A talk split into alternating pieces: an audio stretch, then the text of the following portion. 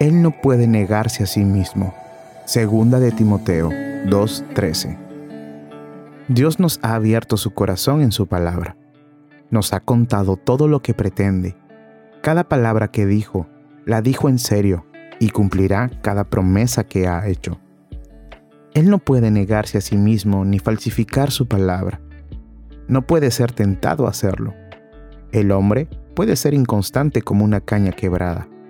Jehová es siempre el mismo es la roca eterna. Tendrá compasión de los abatidos que buscan su rostro y mostrará misericordia hacia todo aquel que clame a Él en el nombre de Jesús. Él no puede echar fuera a un pecador que se acerca, o negarse a recibir a un caído que confiesa. No puede negarse a oír nuestros clamores, ni dejar de salvarnos cuando clamamos en su nombre. Se tomará su tiempo, pero nunca faltará su palabra fiel. Será inflexiblemente fiel, tanto a sus amenazas como a sus promesas. Cobremos valor y confiemos en Él.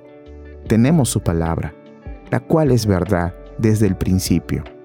Tenemos esta certeza, que no puede negarse a sí mismo.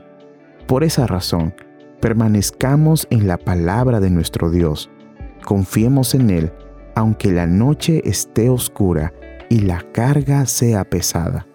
Él nos exhorta, confíen siempre en el Señor, porque Él es la roca eterna.